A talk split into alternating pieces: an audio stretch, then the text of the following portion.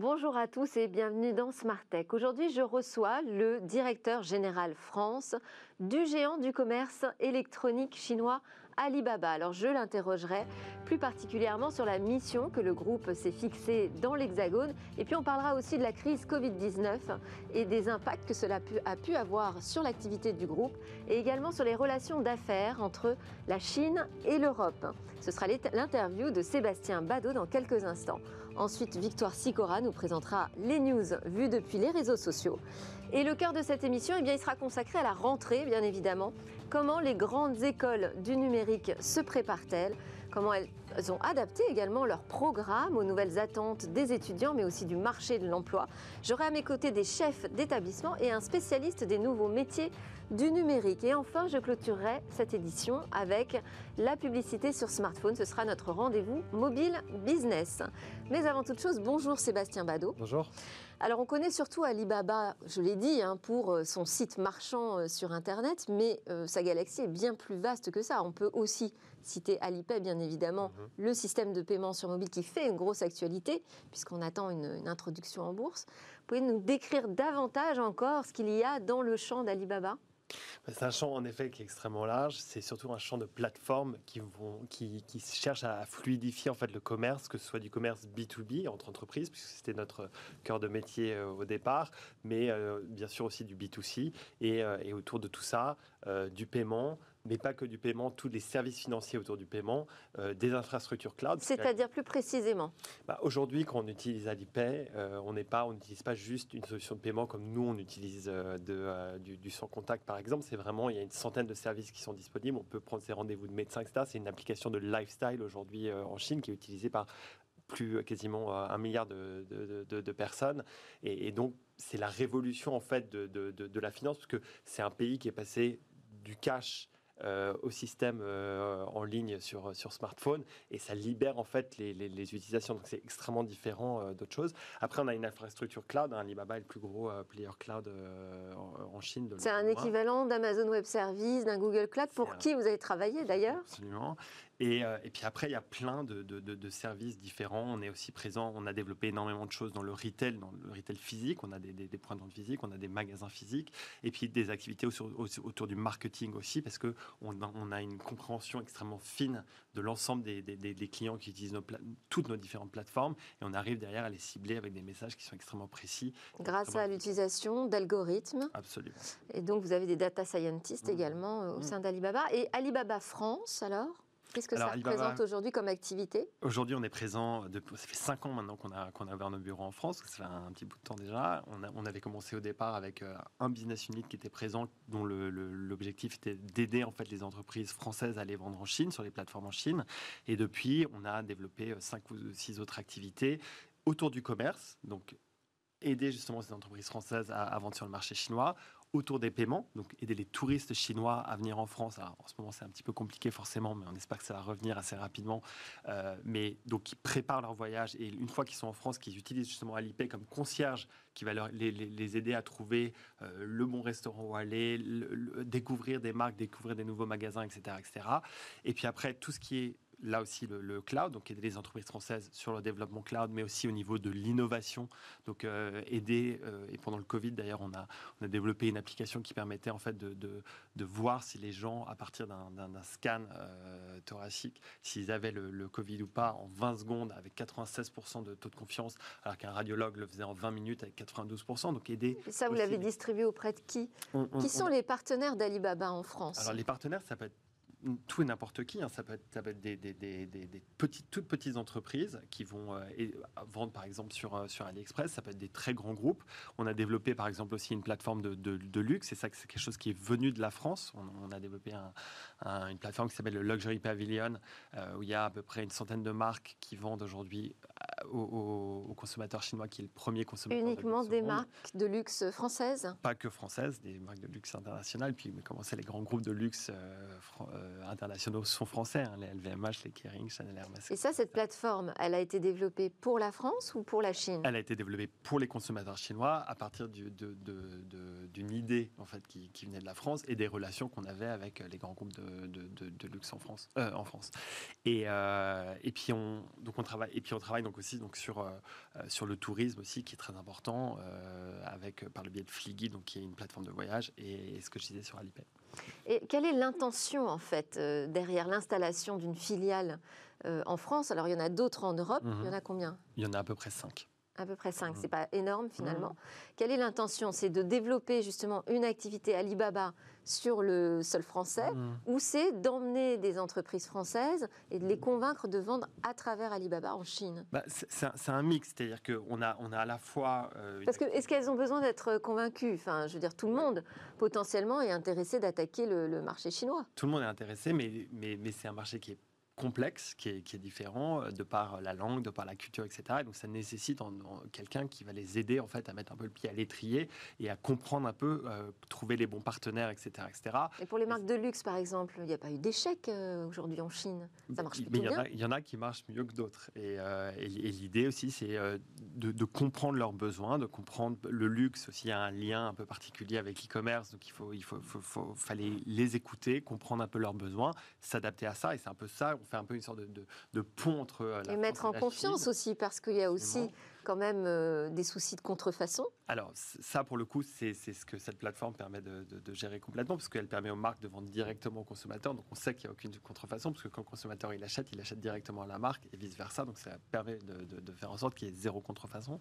Et donc, zéro euh, contrefaçon sur Alibaba Voilà, zéro contrefaçon sur le Luxury Pavilion. Sur le reste, on travaille euh, d'arrache-pied. C'est un vrai travail. Et ça, c'est quelque chose que j'ai pu voir dans les cinq dernières années, où il y a eu vraiment euh, zéro tolérance là-dessus et un développement extrêmement fort technologique, mais aussi beaucoup d'équipes qui sont mises au service pour aider les marques françaises. Et là aussi, il y a des marques françaises qui viennent nous voir en disant on a un problème de contrefaçon et nous, on prend ça très au sérieux. On travaille main dans la main avec elles pour essayer d'éradiquer ça. Et alors, vos partenaires euh, en France, ils utilisent aussi le cloud d'Alibaba? Alors, une, marque française qui va aller se développer en Chine, elle va se développer sur nos plateformes, mais potentiellement elle va vouloir aussi développer un .cn, comme on développe un .fr ou un .com. Là, elle le fera souvent sur, euh, sur euh, nos plateformes cloud, mais surtout derrière le, cloud, ce qui est intéressant, c'est tout ce qu'on développe en termes d'innovation, parce que dans l'ensemble de la galaxie d'Alibaba, euh, le cloud vraiment fait partie intrinsèque de toutes nos plateformes. Et derrière, ça nous permet de développer euh, des outils de recommandation, euh, des outils euh, d'automatisation, des outils aussi dans le commerce physique, puisqu'on a des chaînes de, commerce physique, REMA, etc., qui permettent de faire... De, en fait, tout ça, c'est cette logique de fluidification. Moi, je pense que la, la force principale d'Alibaba, c'est de fluidifier le business, de fluidifier les transactions quelle qu'elle soit. On n'a plus beaucoup de temps, simplement, euh, j'ai dit qu'on allait parler de l'impact de la crise Covid-19. Mmh. Est-ce que vous, vous l'avez vraiment ressenti comme un gros coup de frein, justement, dans vos activités et vos affaires entre la Chine et la France? Bah, En fait, ça, a énormément aidé l'e-commerce. il y a eu un frein sur le tourisme chinois en France, ça c'est sûr, mais ça a fluidifié énormément les choses dans, dans l'e-commerce, ça a accéléré aussi énormément les choses. Moi, ce que j'ai trouvé extraordinaire, c'est qu'il n'y a pas eu de réflexe anti-Chine? Non, et, au contraire, il y a eu une accélération, parce que comme il y a beaucoup d'entreprises qui ont vu euh, leur business s'arrêter en France et aux États-Unis, elles sont allées de plus en plus vers la Chine, elles ont accéléré sur la Chine, parce que la Chine a joué un peu un rôle de bouée de sauvetage. Et moi, ce que j'ai trouvé extraordinaire, c'est la, capacité de la Chine d'être extrêmement résiliente et surtout extrêmement rapide dans sa capacité de, de, s'adapter en fait à cette crise et, euh, de certains business models. Nous, on a, des chaînes de, grands magasins qui s'appellent InTime, qui sont des et qui, et qui sont passés en ligne et en, en l'espace de quelques semaines et qui ont récupéré 70% de leur chiffre d'affaires euh, alors qu'elles étaient à zéro. Sébastien Mado, directeur général d'Alibaba France, merci d'être passé sur euh, Smartech. On voit que vous êtes convaincu par votre travail et c'est bien normal. Victoire Sicora, vous allez nous présenter les news vues à travers les réseaux sociaux.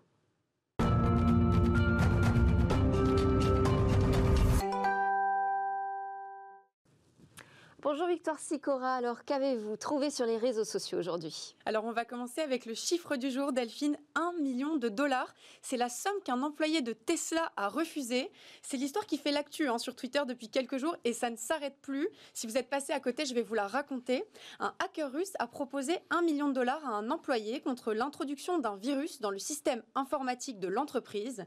L'usine visée était celle de la Gigafactory dans le Nevada. L'employé a joué euh, l'agent double en faisant mine de coopérer avec le hacker. Ils se sont vus plusieurs fois au mois d'août après avoir longuement échangé sur WhatsApp. L'employé avait bien sûr alerté Tesla de son côté, qui était entré avec, en contact pardon, avec le FBI. Sur Twitter, les réactions elles sont quasi unanimes. Certains pensent qu'on devrait décerner à l'employé une prime record. D'autres parlent de promotion. On ne sait pas très bien ce que fera Elon Musk, mais il a tenu à remercier son employé sur Twitter. Peut-être qu'il lui décernera finalement le prix de meilleur employé de l'année. Et peut-être une prime quand même. On Alors, espère pour lui. On retrouve aussi Elon Musk derrière une autre news qui a fait beaucoup de bruit. Oui, je vous propose un décryptage de ce tweet de la NASA. C'est un vrai casse-tête hein, quand on n'est pas spécialiste, alors je vais essayer de faire simple. Dimanche, SpaceX a lancé une fusée Falcon 9, un lancement en orbite polaire et c'était pas arrivé depuis 60 ans. La fusée a décollé de Cap Canaveral, jusque-là rien de bizarre, mais elle est ensuite partie vers le sud, une trajectoire qui est inhabituelle. Malgré le temps orageux, Falcon 9 a, Falcon 9, pardon, a placé un satellite d'observation argentin sur une orbite au-dessus des pôles. L'autre fusée qui devait partir avec elle ne sera finalement lancée qu'aujourd'hui, faute d'une météo qui n'était pas commode, toujours direction le sud. Alors pourquoi on en fait tout un plat? Déjà parce que ce n'était pas arrivé depuis 1969, mais aussi parce que techniquement, c'est une vraie prouesse, avec notamment un virage à réaliser. Le retour du lanceur Falcon 9 s'est déroulé avec succès. Alors sur Twitter, c'est une série télé qui fait l'actu, enfin télé, Netflix. Oui, hier, euh, on a appris que Biohackers, la série Netflix allemande qui s'intéresse à la modification génétique du corps humain, est renouvelée pour une deuxième saison. Et cette, cette série qui s'est fait connaître pour autre chose que son contenu. Le premier épisode de la série Biohackers a fait l'objet d'un projet futuriste. Il a été stocké sur de l'ADN artificiel. C'est un projet développé par l'entreprise Twist Bioscience et le labo ETH à Zurich. Les chercheurs ont sauvegardé 70 mégas de données et ont encapsulé le support génétique dans des nanoparticules de verre. Ça pourrait devenir de l'ADN fossilisé dans des milliers d'années, mais c'est surtout une très grosse opération marketing qui a fait décoller cette série. Et alors, vous vous êtes intéressé aussi à un gros débat là sur LinkedIn. Et oui, je vous propose un petit détour par LinkedIn où une polémique a enflé sur euh, le réseau social des pros. C'est la faute à l'acide fluorhydrique. Sur cette vidéo relayée sur LinkedIn, l'application de L'acide fluorhydrique sur du verre brisé permet carrément de le reconstituer. C'est vrai qu'en vidéo, euh, c'est bluffant. Regardez le résultat. Alors, info ou intox? Info, car oui, c'est bien le seul acide qui permet de dissoudre complètement le verre, mais c'est une info qui est assez dangereuse parce que l'acide fluorhydrique, en réalité, c'est très nocif. Sur LinkedIn, les commentaires sont unanimes et dénoncent la corrosivité du produit et les dangers d'une telle utilisation qui peut aller jusqu'à dissoudre les os. Les photos font plutôt froid dans le dos. Euh, d'ailleurs, on les voit manipuler avec euh, le doigt à main, nue. bon, c'est pas, pas, recommandé. Alors, la photo du jour La photo du jour, je l'ai dénichée sur Instagram. On se croirait dans un tambour de machine à laver, mais on est en fait au cœur du lanceur Atlas 5. C'est avec un lanceur comme celui-ci que la NASA a lancé le rover Perseverance, qui est censé atterrir sur Mars en février 2021. Cette photo artistique a été partagée par l'ULA, la United Launch Alliance, qui fabrique les lanceurs spatiaux. Sébastien Vado, une petite actu qui vous a fait réagir peut-être ces derniers jours? Bah, Ou ces derniers mois, moi ce que j'ai vu, c'est énormément de, faillites dans le retail aux, aux États-Unis, JCPenney, euh, beaucoup de grands noms, etc. Et ce que je me dis, c'est que c'est l'opportunité en fait de, revoir le retail, de penser au retail de demain, et pour éviter justement que ça arrive en, Europe et qu'il y ait une transformation comme on a pu voir en Chine, de, parce que nous on pense pas du tout à, au, retail 100% en ligne, on pense que le retail c'est un nouveau retail qui doit être à la fois euh, retail en ligne et retail offline, un mix des deux, et, et je pense que c'est une opportunité quelque part de revoir le retail. Bon, vous êtes passé du modèle américain au modèle chinois. Sébastien Vado, directeur général de Alibaba France. Merci beaucoup pour avoir accepté cette invitation et merci Victoire Sicora pour ces infos vues des réseaux sociaux. On passe tout de suite au débat.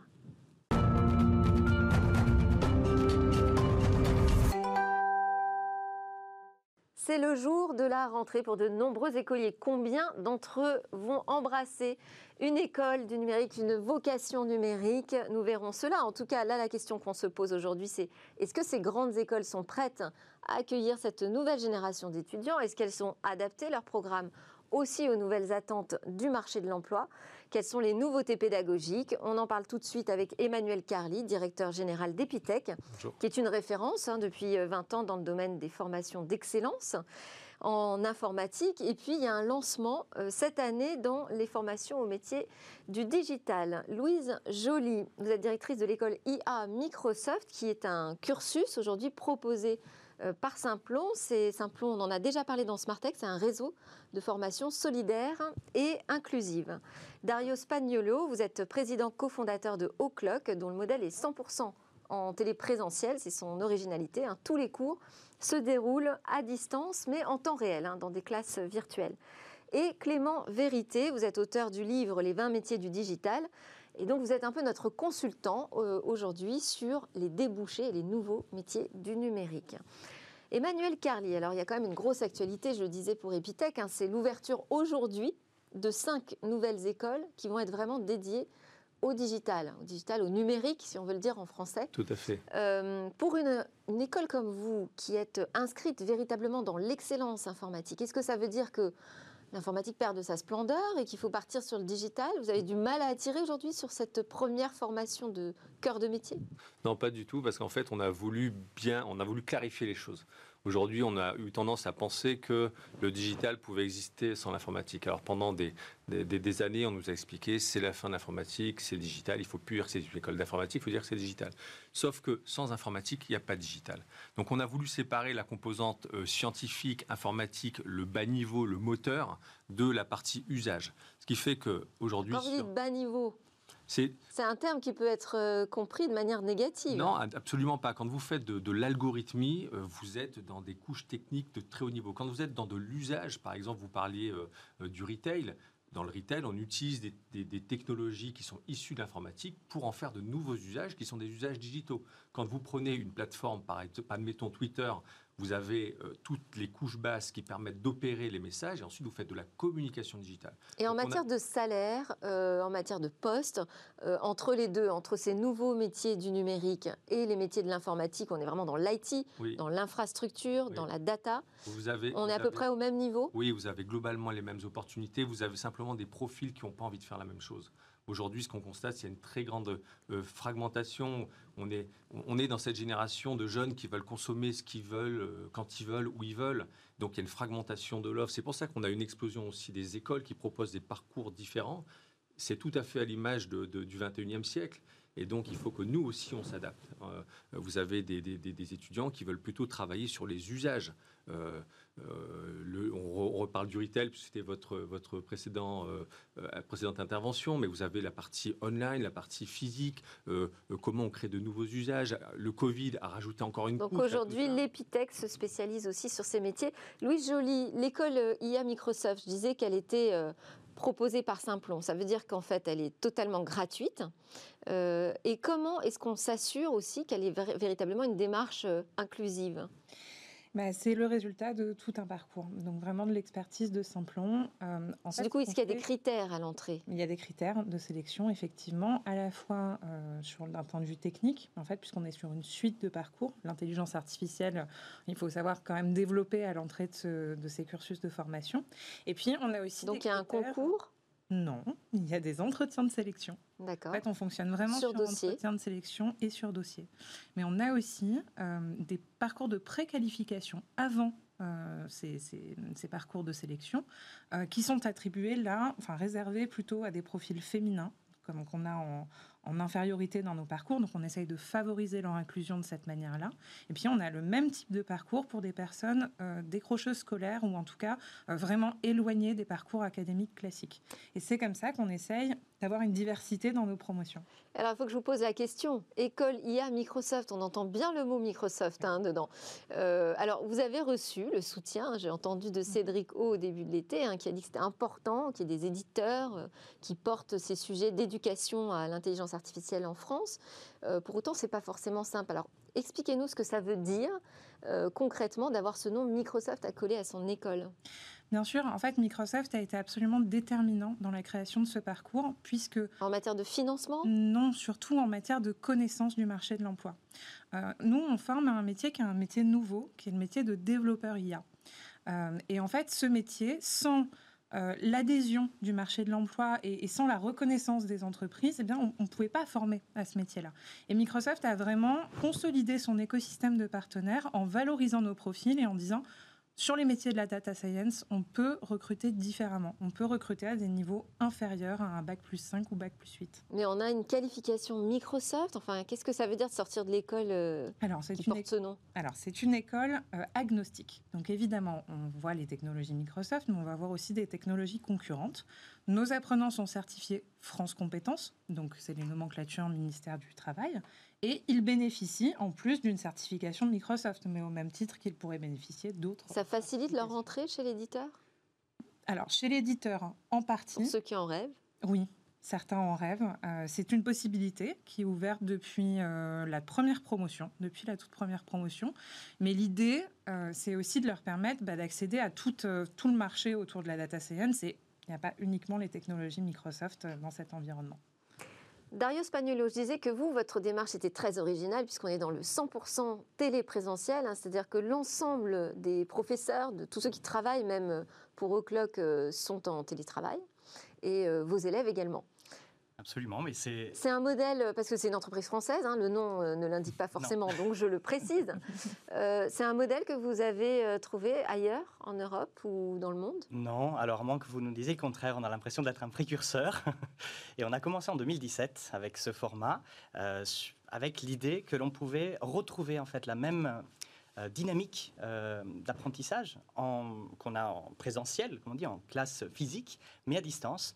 Et donc, on se démarre complètement des formations à distance qui habituellement se font, ce sont des parcours qui se font seuls, en autonomie. Et ici, on, pense au CNED, par exemple. Exactement, mmh. bien sûr. Ou les MOOC. Et ici, on se retrouve vraiment dans une classe virtuelle et donc en dynamique collective. Qu'on a des heures de cours Absolument, on doit, on doit, on doit respecter des horaires. D'ailleurs, le nom O'Clock n'est pas étranger à cela. Et donc, les cours commencent à 9h précises jusqu'à 15h. Et ensuite, on a du travail personnel, comme, comme dans toute démarche pédagogique. Et le type de formation que vous proposez? Alors, on forme des développeurs web euh, qui sont donc euh, les artisans euh, de la transition numérique d'aujourd'hui. On ne va plus dire de demain. On peut même plus dire que c'est un métier nouveau. C'est un métier qui existe maintenant depuis plus de 20 ans. Et il y a une demande extrêmement forte de la part des entreprises pour encore plus dans cette. alors, j'imagine que ce sont des profils qui sont plutôt en appétence hein, avec le télétravail, le téléprésentiel. en effet, oui. Il y a une certaine, il y a une certaine synergie, évidemment. C'est une, une formation par ses contenus, par ses modalités qui intéresse des personnes qui, de toute façon, euh, apprécient de passer du temps aussi devant l'ordinateur. On pense notamment euh, aux personnes qui jouent aux jeux vidéo, qui sont une communauté qui est assez importante parmi nos apprenants. Euh, et d'une manière générale, ça concerne aussi toutes les personnes qui n'auraient pas eu forcément la possibilité d'aller dans une école physique classique, soit parce qu'ils habitent loin d'une grande ville, loin euh, d'un centre de formation d'une école, euh, soit parce qu'ils sont en situation de handicap. Donc on apporte aussi une réponse euh, à, ce type de problématique-là. et d'une manière générale, il y a aussi des personnes qui préfèrent aussi ce type d'approche-là, même s'ils ont la possibilité dans une école physique ils, auraient peut-être l'impression de retourner sur les bancs de l'école, parce qu'on s'adresse aussi à une, population qui est en reconversion professionnelle, tout à fait. Moyenne d'âge de 30-35 ans, en général, avec beaucoup, euh, beaucoup d'exceptions. Euh, et donc, euh, on, nous a souvent fait le retour que ça serait un, c'est un moyen d'éviter psychologiquement le, sentiment de retourner sur les bancs de l'école. Alors, on parlait de, de ce métier de codeur, développeur web, qui n'est pas forcément nouveau. Là, on va s'intéresser au nouveau métier du numérique avec vous, Clément Vérité.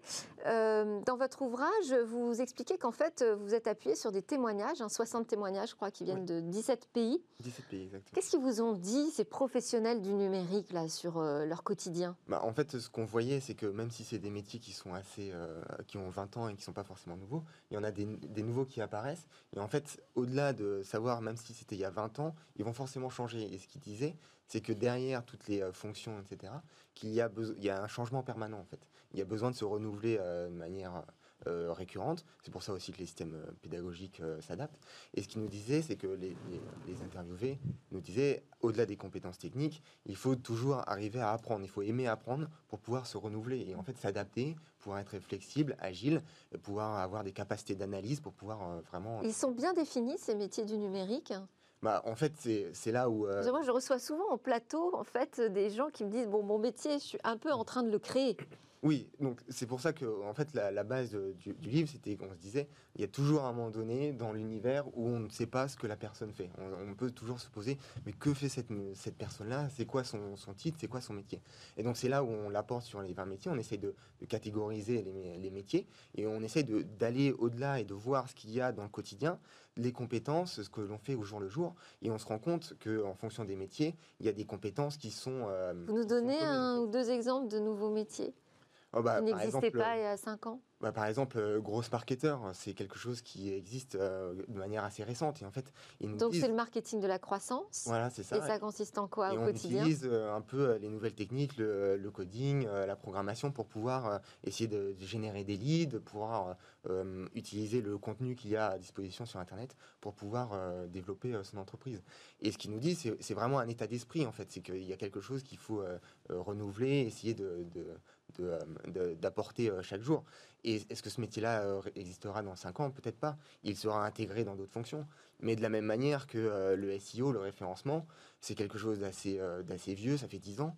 Mais si vous regardez il y a 10, ans le référencement de votre, votre, site internet, vous alliez sur le moteur de recherche Google.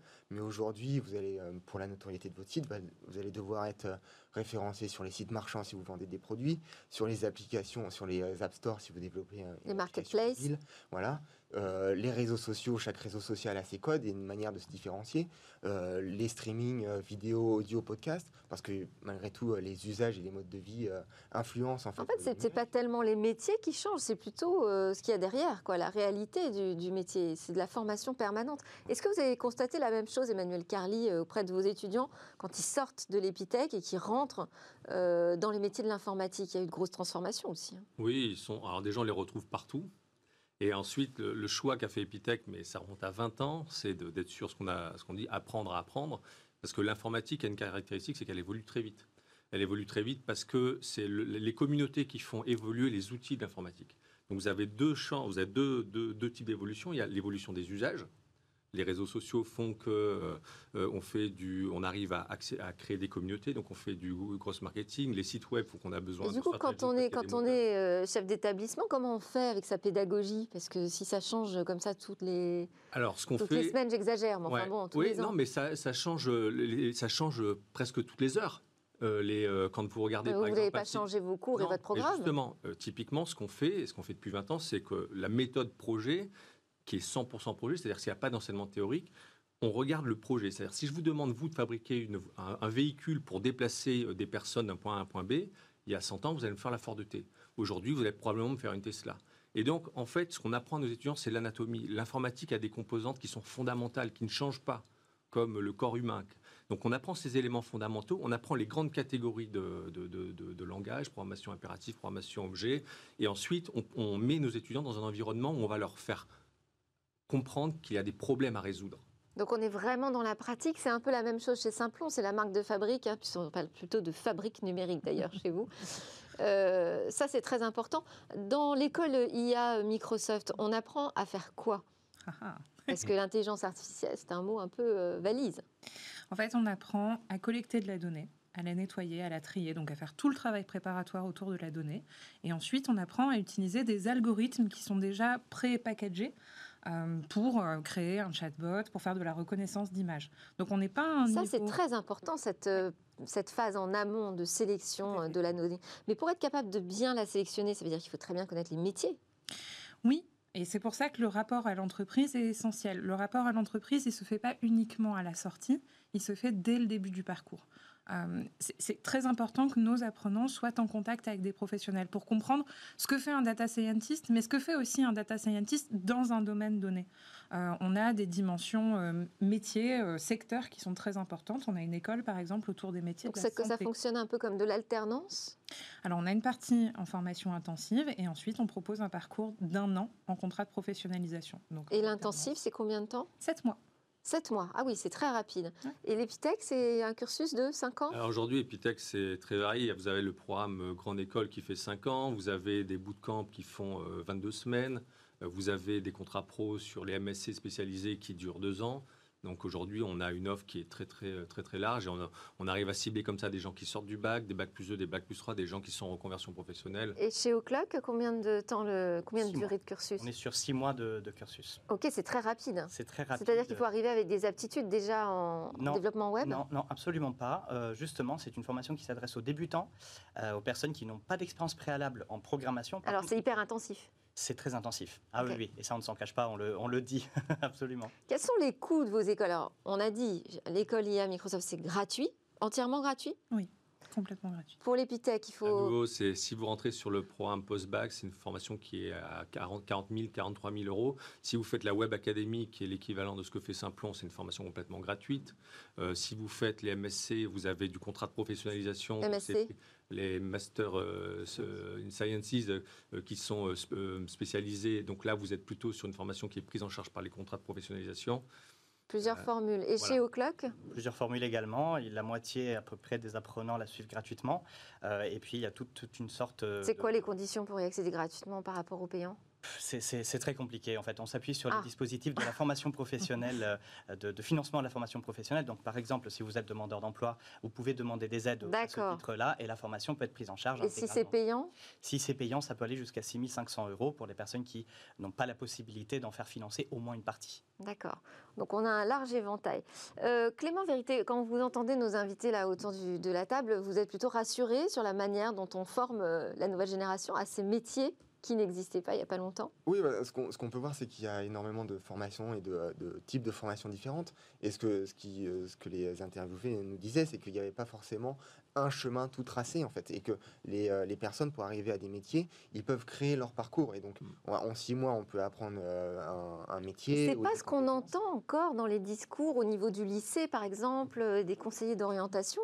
le, le, chemin semble beaucoup plus linéaire. Hein. Euh, et, en fait, euh, c'est pas totalement le cas. Il y, a, des, passerelles en fait. Euh, si vous êtes développeur informatique, vous allez pouvoir connaître un peu plus l'expérience utilisateur. Vous avez les graphic designers, on peut leur demander parfois de connaître un peu la programmation pour que ça aide dans leur, leur travail.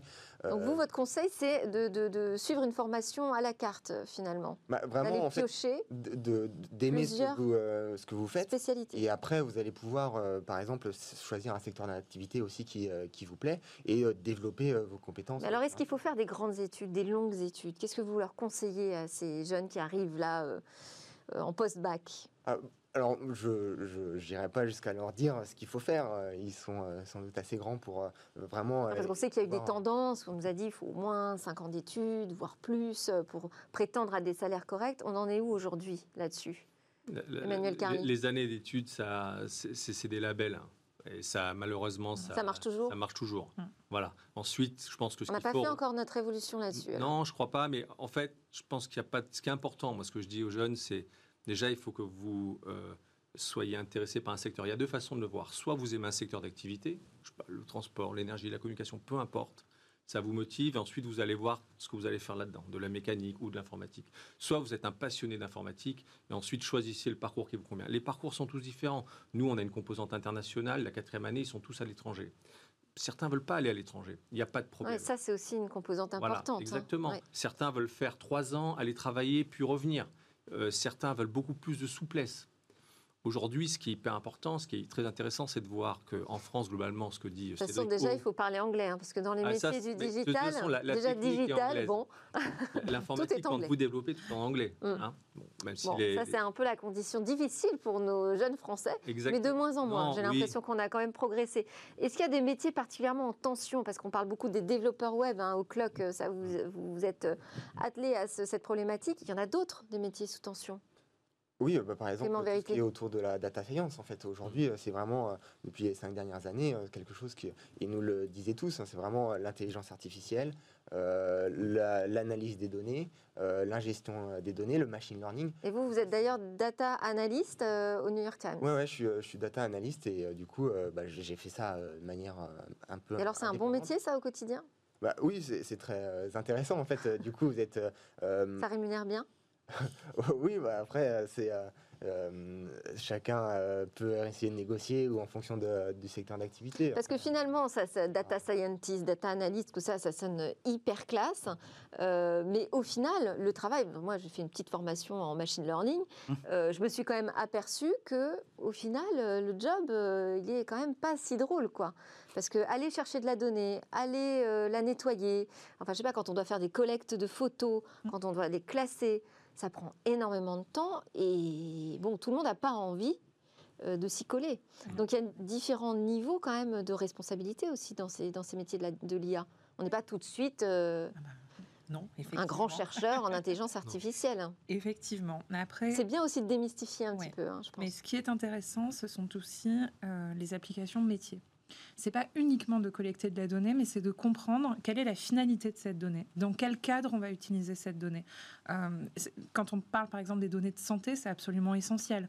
Quand on va parler euh, de données, euh, je vais vous prendre un cas, des données dans une usine, bon, c'est pas forcément toujours génial d'aller collecter de la donnée, mais quand on sait de quelle manière elle va servir au métier qui est dans l'usine sur le terrain, là tout de suite, je pense que son, son ça apporte une vraie valeur ajoutée. Ça c'est évident. Mm. Et alors Louise Joly, vous parlez des données de la santé parce qu'en fait il y a une école euh, à Nancy, je crois, hein, qui est vraiment spécialisée dans la formation IA sur les données de, santé. Est-ce que ça c'est une tendance de fond? Est-ce qu'on va avoir plus d'écoles IA Microsoft par spécialité, par métier? Oui, tout à fait.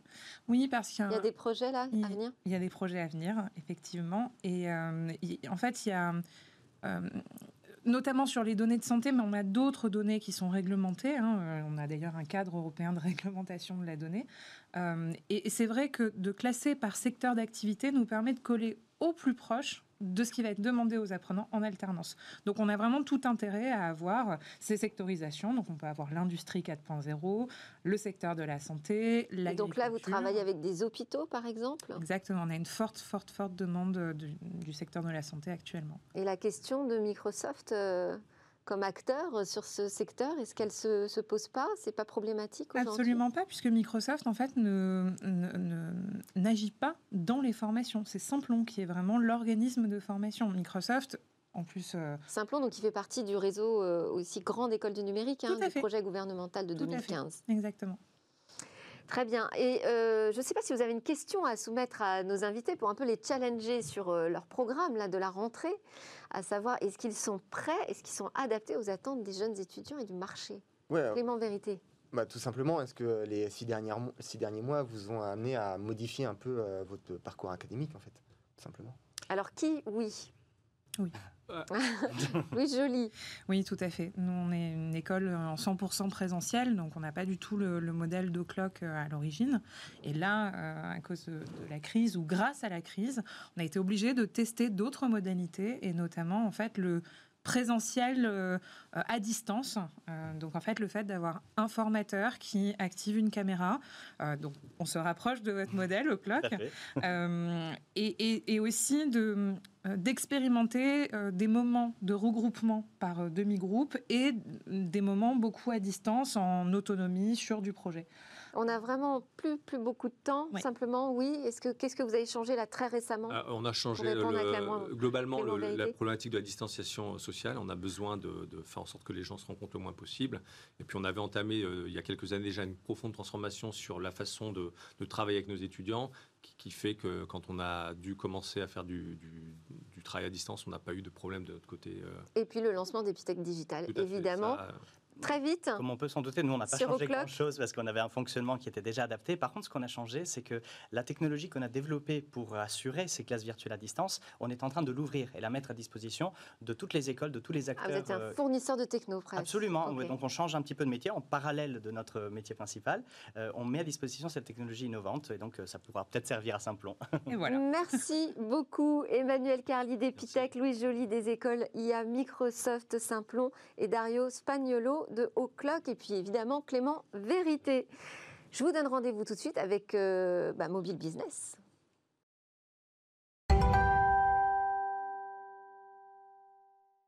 Nous sommes de retour sur le plateau de Smartech et c'est Jérôme Bouteiller, fondateur d'écranmobile.fr, qui m'a rejointe. Bonjour Jérôme. Bonjour. Alors, c'est le rendez-vous mobile business. Et là, aujourd'hui, on va parler de la publicité sur smartphone, puisque, eh bien, elle a dépassé, en fait, euh, la pub sur l'écran classique, l'écran de télé. Oui, effectivement, la, la, publicité sur mobile aujourd'hui a renforcé un peu sa, position. Et on va d'abord parler des, usages, hein, parce qu'on euh, on a vécu une période un petit peu compliquée. Hein. La, moitié de la population euh, mondiale était immobile à cause de la, crise du Covid-19, mais c'est un écran mobile, hein, celui du smartphone, effectivement, qui a, qui a, le plus profité de cette situation en, renforçant sa position de premier écran. Alors, on a eu plein d'études ces dernières semaines. Une première euh, qui a été réalisée par Médiamétrie en juin dernier et qui nous indique que les Français passent en moyenne chaque jour 1h50 sur l'écran de leur smartphone ou leur tablette. C'est un chiffre en croissance de plus de 19% d'une année sur l'autre et ça représente aujourd'hui à peu près 76% de leur temps d'écran digital. Chez les 15-34 ans, euh, le mobile représente même jusqu'à 87% du temps d'écran avec une moyenne qui dépasse les 3 heures par jour et selon une autre étude réalisée par APNI, 10% des mobinotes français passent plus de 6 heures par jour euh, sur cet écran, c'est absolument colossal. Et alors forcément, cette transformation, bah, on la retrouve dans les audiences des médias. Oui, effectivement. Alors là, on doit des chiffres à, un autre organisme, l'ACPM, euh, l'ancienne OJD, euh, l'Alliance pour les chiffres de la presse et des médias, et qui estime qu'aujourd'hui, le mobile représente 40% des audiences des journaux contre 30% pour le, papier, le print, hein, le, format historique, et 18% pour l'ordinateur ou encore 8% pour les tablettes. Près des deux tiers des Français lisent désormais la presse sur un écran mobile, qu'il s'agisse d'un smartphone ou d'une tablette. Et euh, ces chiffres ont, littéralement explosé. La CPM nous, disait aussi sur les audiences digitales hein, que 76% aujourd'hui des visites se font sur un écran mobile. Et on monte à des pointes à, 85% pour Sud-Ouest, 88% pour LCI et même 93% pour BFM. Impressionnant. Et du coup, euh, bah, la conséquence, c'est ce qu'on disait au début, ça a une conséquence sur le chiffre d'affaires publicitaire de ces médias. Oui, c'est assez logique. Hein. Évidemment, les annonceurs suivent, euh, les usages. Euh, selon l'Observatoire de la publicité digitale réalisé par euh, le syndicat des régies Internet, le, SRI, le mobile représente aujourd'hui à peu près 52% des investissements dans le display. C'est un petit peu moins d'un milliard d'euros. ça représente également 1,5 milliard d'euros dans le, search, hein, les liens sponsorisés, soit à peu près 63% des investissements sur ce segment. Et on monte même jusqu'à 1,3 milliard d'euros, 92% des investissements réalisés dans les publicités sur les réseaux sociaux. Au global, la publicité mobile pèse aujourd'hui plus de 3,42 milliards d'euros euh, en France. Euh, c'est un, chiffre en, progression annuelle de près de 40%. Euh, ça fait que le mobile aujourd'hui dépasse non seulement la publicité sur ordinateur, qui pèse à peu près 2,4 milliards d'euros en France, mais a aussi, et ça c'est vraiment historique, dépassé la publicité télé, qui plafonne à peu près à 3,3 milliards d'euros. Donc cette télé classique, ce téléviseur et ces programmes familiaux qu'on consulte euh, depuis son canapé, ça a perdu énormément de sa splendeur, en tout cas de son attrait, et pour les utilisateurs, et pour les annonceurs. Oui, c'est effectivement un changement euh, historique, un changement générationnel qui avait déjà été évoqué euh, l'année dernière par euh, l'analyste américaine Marie Meeker, qui expliquait qu'aux États-Unis, en tout cas, le Parce qu'on l'a vu venir quand même, cette tendance. Hein. Effectivement, ça a beaucoup progressé au cours des années 2010. Et donc, Marie Meeker donnait des chiffres. Elle montrait que le mobile et la télévision étaient déjà au, coude à coude, à peu près à, un tiers du temps d'écran et un tiers des investissements. Mais clairement, ces derniers mois auront, vécu, auront montré une, une, bascule. Et le mobile s'est imposé comme premier Je redonne hein, ce chiffre, euh, médiamétrie, les, jeunes téléspectateurs, les 15-34 ans, passent en moyenne plus de 3 heures par jour sur l'écran de leur smartphone et à peu près 1h40 sur celui du téléviseur. Moi, je fais partie des jeunes alors. Euh, à cela, on peut rajouter la crise euh, Covid-19, j'imagine. Oui, effectivement, la crise, elle va encore renforcer ces tendances. Alors, on rappelle que le PIB devrait reculer de près de 11% en 2020 à cause de, de, cette crise et les publicitaires, ils anticipent globalement une baisse du marché de l'ordre de 15%. Ça pourrait se limiter à 6 ou 7% pour la publicité digitale. Dans le mobile, par contre, on anticipe une relative stabilité des investissements, ce qui devrait mécaniquement augmenter encore ses parts de marché sur l'année 2020. Le problème, c'est que la publicité mobile, elle profite à quelques groupes, essentiellement des grands groupes américains comme Google, Facebook, maintenant aussi quelques grands groupes chinois. Et les médias historiques, les grands groupes audiovisuels européens, euh, doivent euh, clairement lancer, sans mauvais jeu de mots, la mobilisation générale et véritablement euh, transformer leur business, transformer aussi la, manière de, de diffuser leur contenu par la délinéarisation, par la multiplication des plateformes. Et c'est d'ailleurs ce que fait très bien Vismart depuis son lancement euh, en juin dernier. Merci Jérôme Bouteiller. Euh, c'est vrai qu'il y a une transformation qui a quand même été entamée par ces médias télé. Après, ce qui est compliqué, c'est de gérer finalement les deux générations. Hein. Merci encore Jérôme Bouteiller d'écranmobile.fr et puis merci à tous de nous avoir suivis. C'est presque la fin de cette émission. J'espère que vous aurez apprécié comme moi ces nouvelles découvertes et réflexions sur le numérique. On conclut Smartech avec quatre jeunes pousses dans notre lab Startup tout de suite à suivre. Et puis nous, on se retrouve dès demain pour de nouvelles discussions sur la tech.